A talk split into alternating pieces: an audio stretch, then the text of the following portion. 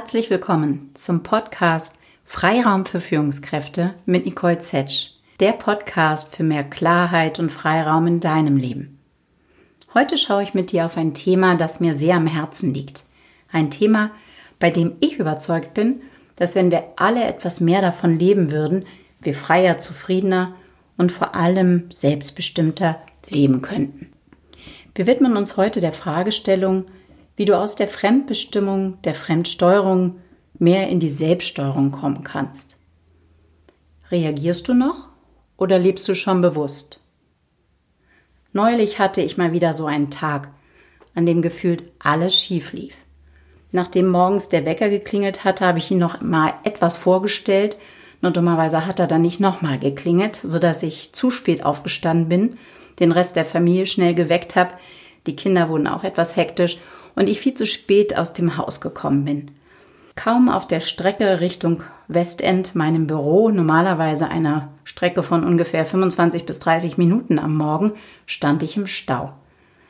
Bei mir ging der Puls langsam hoch.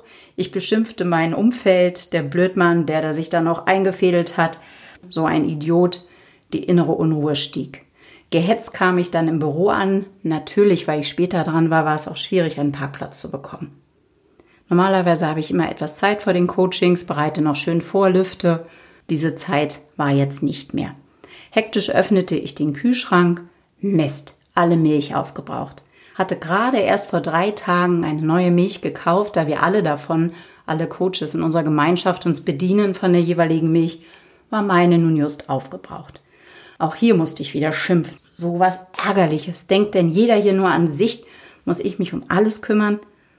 Mein erstes Coaching lief ganz gut, nichtsdestotrotz meine innere Anspannung war durchaus noch da. Mein zweites Coaching, normalerweise habe ich eine Pause von ungefähr einer halben Stunde, verspätete sich. Leider kam die U-Bahn zu spät, war ausgefallen und dadurch kam auch mein Klient 20 Minuten später. Ich habe nach hinten etwas verlängert, kam dadurch auch wieder später los nach Hause, wo ich normalerweise gegen späten Mittag, dann gegen halb drei, drei mit meinen Töchtern zu Mittag esse. Da die Zeit kurz war, schaffte ich es nicht mehr wie geplant einzukaufen und überlegte schon im Auto, oh, was kann es denn heute zum Essen geben? Naja, dann greife ich mal wieder auf Tiefkühlpizza zurück. Kaum zu Hause angekommen, sah ich mit aus dem Augenwinkel, dass morgens natürlich keiner in der Hektik die Spülmaschine ausgeräumt hatte. Meine Töchter kamen hungrig und genervt von der Schule nach Hause, meine Töchter 11 und 15. Die übliche Frage, was gibt's zum Essen? Ich Pizza worauf die Antwort meiner Tochter kam, schon wieder Pizza, da merkte ich, wie innerlich bei mir etwas Klick machte. Und ich explodierte. Bumm. Ich brüllte meine Tochter an, wisst ihr überhaupt, was ich für einen hektischen Tag hatte? Seid froh, dass ich überhaupt mittags bei euch zu Hause bin. Total undankbar sowas. Und die Spülmaschine hat heute Morgen auch wieder keiner ausgeräumt. So ein saublöder Tag. Ich hätte morgens gleich im Bett bleiben sollen. Kennst du solche Tage? solche Momente, in denen du so durch ein Ereignis, Ereignis von außen getriggert wirst, dass du explodierst? Welche Knöpfe müssen bei dir gedrückt werden, damit du unter die Decke gehst? Was sind deine Trigger? Was bringt dich auf die Palme? Was passiert da eigentlich in diesem Moment in mir, in meinem Kopf, in meinem Körper? Warum raste ich so aus? Wie ein Schnellzug, ungebremst, wie auf Autopilot. Bam! Man spricht ja auch von blinder Wut. Was da abläuft, ist ein automatisches Programm. Ein Programm, was in unserer frühen Kindheit formatiert wurde und was wir später immer wieder abspielen. Der Mensch denkt 60 bis 70.000 Gedanken am Tag. Die Mehrzahl davon ist aus unserem Unterbewusstsein gespeist. Man könnte auch sagen, es denkt uns. Woher kommt das? Unser Gehirn wird in unserer frühen Kindheit geprägt. Wenn wir geboren werden, ist unser Gehirn nur zu 25 Prozent angelegt, vor allem die Stammhirnfunktion, also die Überlebensfunktion wie Hunger, Durst, Müdigkeit und so weiter. Der Rest ist Brachland und wird in unserer Kindheit aufgebaut. Unsere Erfahrungen in unserer Kindheit haben einen wesentlichen Einfluss darauf, wie unser Gehirn verschaltet ist. Man könnte auch sagen, unser Gehirn wird in unserer Kindheit programmiert. Und so wie es programmiert ist, so sehen wir die Welt. Das heißt, so wie unser Gehirn verschaltet ist, beeinflusst, wie wir die Welt draußen und uns selbst wahrnehmen. Unser Gehirn saugt in der Kindheit alles auf, zunächst ohne Filter. Unsere Eltern, unser Umfeld prägen uns. Auf der Basis verankern sich über die Zeit Glaubenssätze in uns. Also solche Muster, die unsere Gedanken beeinflussen. Es bilden sich gewisse Automatismen. Unsere Gedanken verursachen Gefühle, die wiederum ein Verhalten hervorrufen, das eine bestimmte Erfahrung nach sich zieht. Also Gedanken, Gefühl, Verhalten, Erfahrung. Daher spricht man auch von Self-Fulfilling Prophecy, weil wir durch unser Verhalten, das auf unsere Gedanken und unseren Gefühlen beruht, bestimmte Erfahrungen quasi anziehen. Unser Inneres bestimmt unser Äußeres. Das heißt, wie ich denke und was ich glaube, beeinflusst meine Sicht auf die Außenwelt. Vielleicht kennst du ja dieses Zitat von Marc Aurel.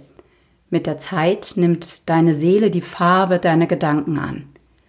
Etwas blumig drückt aber gut aus, dass unsere Gedanken unsere Gefühle beeinflussen. Physiologisch lässt sich das so erklären. Unsere Gedanken beeinflussen die Biochemie in unserem Körper und lösen bei uns positive oder negative Reaktionen aus. Es werden je nachdem, ob der Gedanke positiv oder negativ ist, Glücks- oder Stresshormone ausgeschüttet.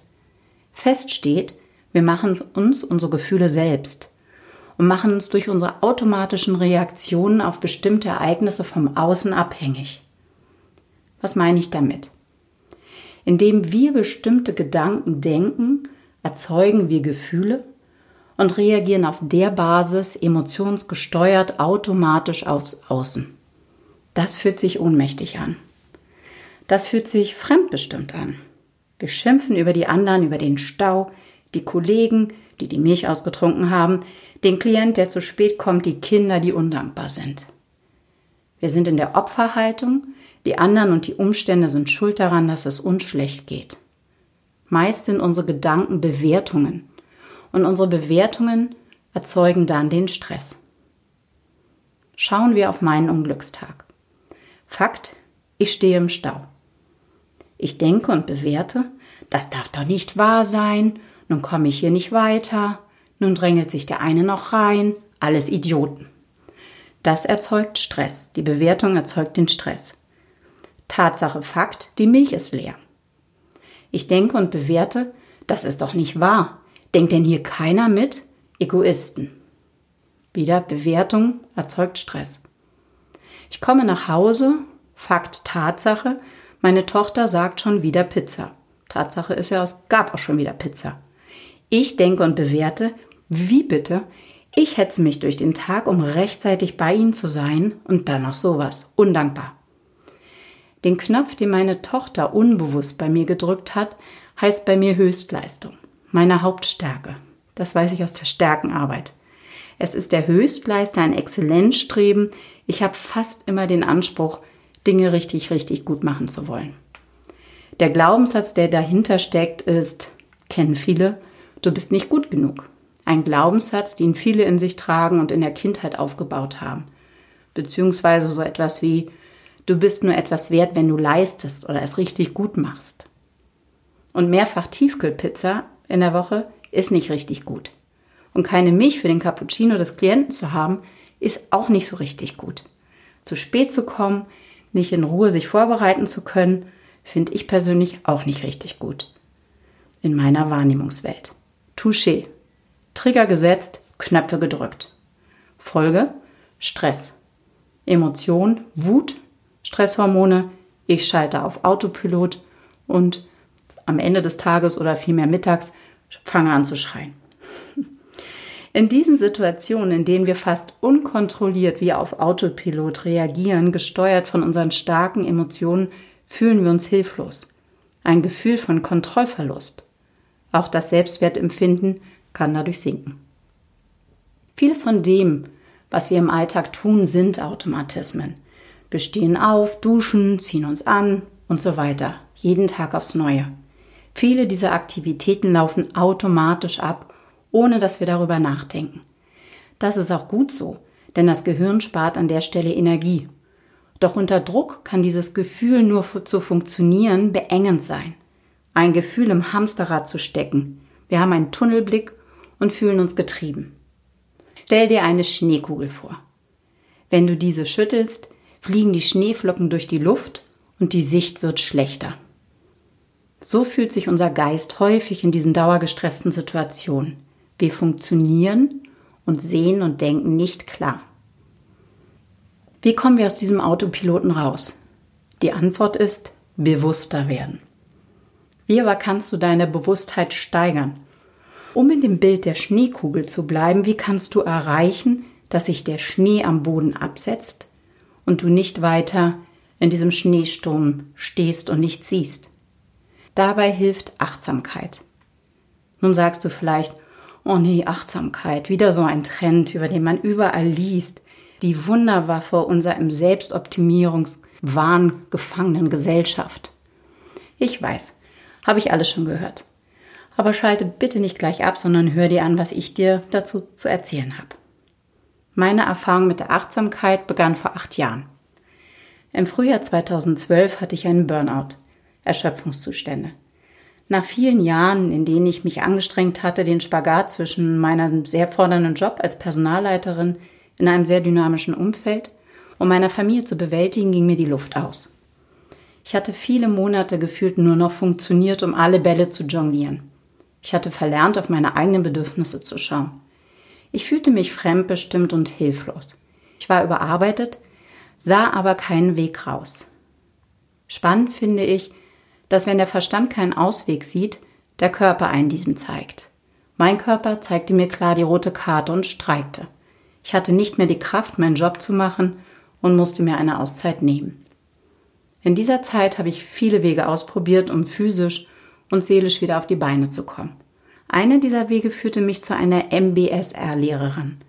MBSR steht für Mindfulness-Based Stress Reduction und wurde von John Kabat-Zinn, einem Mediziner, entwickelt. Mindfulness-Based Stress Reduction zu Deutsch achtsamkeitsbasierte Stressbewältigung.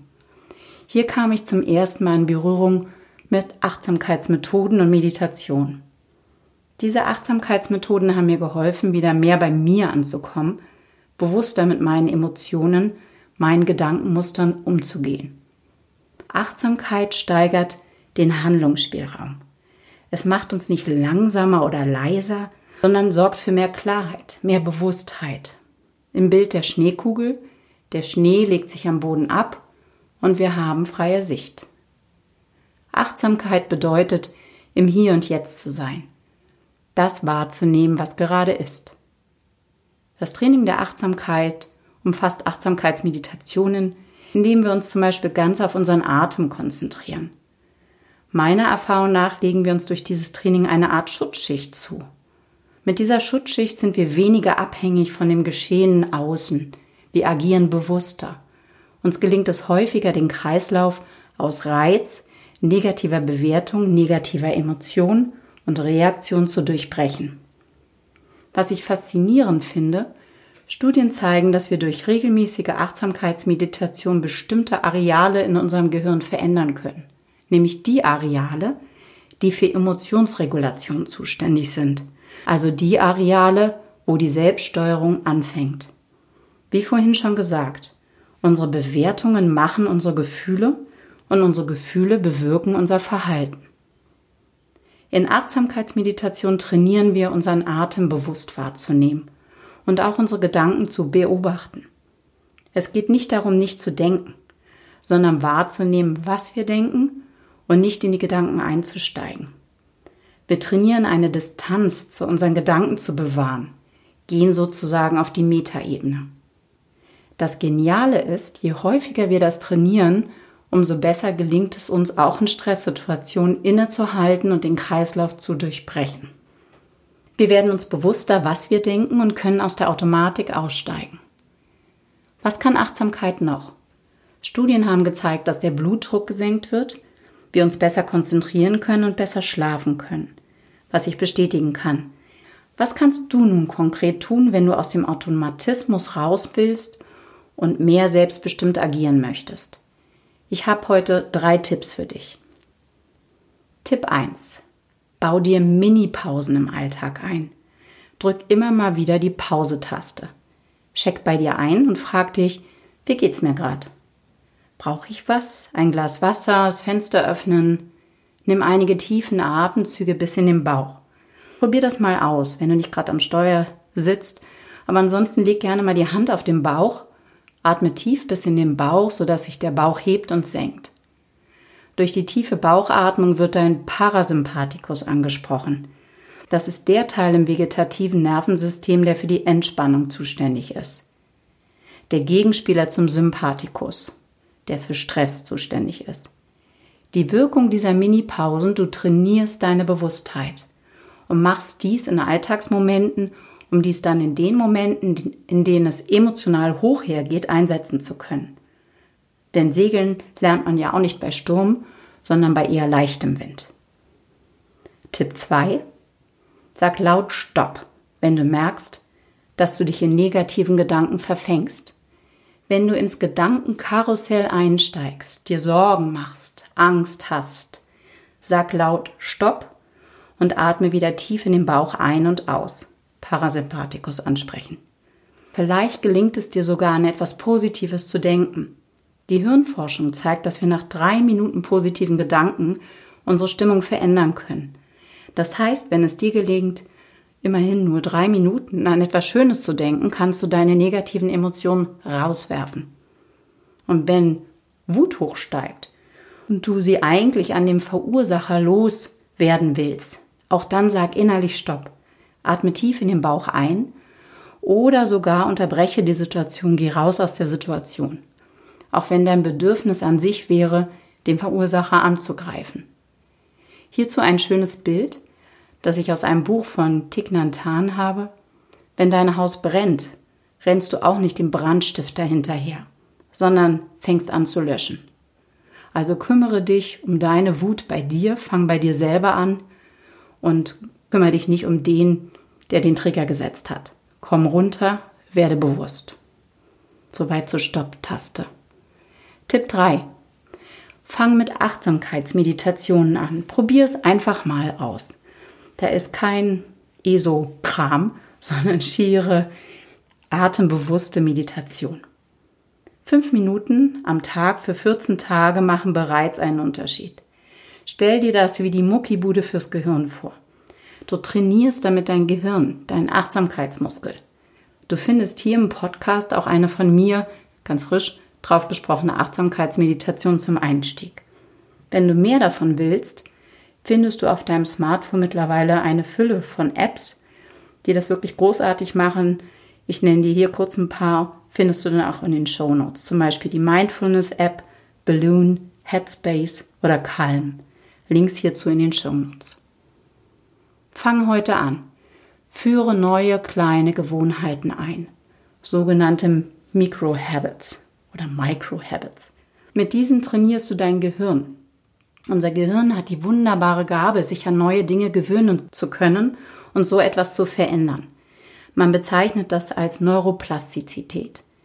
Wir haben ein neuronales Netzwerk im Kopf und wir nutzen häufig immer wieder die gleichen Bahnen, fast wie Autobahnen. Das Gehirn ist daran gewöhnt. Indem du neue Gewohnheiten trainierst, wie hier die Pause-Taste, die Stopp-Taste, die Meditation, legst du neue Trampelpfade im Gehirn an. Und je häufiger du den Trampelpfad gehst, wird eine Straße daraus und irgendwann auch eine Autobahn. Das Gehirn gewöhnt sich dann an die neu trainierte Gewohnheit. So kannst du dein Gehirn auf Achtsamkeit trainieren und deine Bewusstheit steigern. Damit kommst du raus aus dem Automatismus, raus aus der Fremdbestimmung zu mehr Selbstbestimmung. Nun fragst du dich vielleicht, und warum, Nicole, wenn du das doch alles schon so genau weißt und trainierst, warum kommst du dann auch noch in diese Situation, in denen dich deine Emotionen wie ein Schnellzug überrollen und du auf diese Trigger automatisch reagierst? Tja, ich kann nur sagen, ich bin dran. Es ist viel, viel besser geworden. Ich spüre diese Schutzschicht. Ich schaffe es immer häufiger, auf die Metaebene zu gehen. Ich gehe viel bewusster mit den Gedankenmustern um aber es bleibt ein Wachstumsprozess, es bleibt ein Prozess. Probier es aus. Achtsamkeit vergrößert deinen Handlungsspielraum und gibt dir Freiraum. Und darum geht es uns ja hier. Schau dir gerne das Workbook dazu auf meiner Website an mit den drei Schritten. Meine Website ist www.nicolezetsch mit a e und probier die Achtsamkeitsmeditation mal aus. In den Shownotes findest du weitere Quellen und Links. In der nächsten Solo-Folge vertiefen wir das Thema noch etwas und schauen uns den Punkt des Bewertens genauer an. Schön, dass du heute dabei warst. Wenn dir diese Folge gefallen hat, freue ich mich über eine positive Bewertung bei iTunes. Ganz toll wäre es auch, wenn du ein paar Worte oder Sätze dazu vielleicht noch schreiben könntest. Und wenn du jemanden kennst, den diese Folge auch interessieren würde, dann teil die Folge doch. Auf ein nächstes Mal, wenn es wieder heißt, Schritt für Schritt zu mehr Freiraum. Deine Nicole.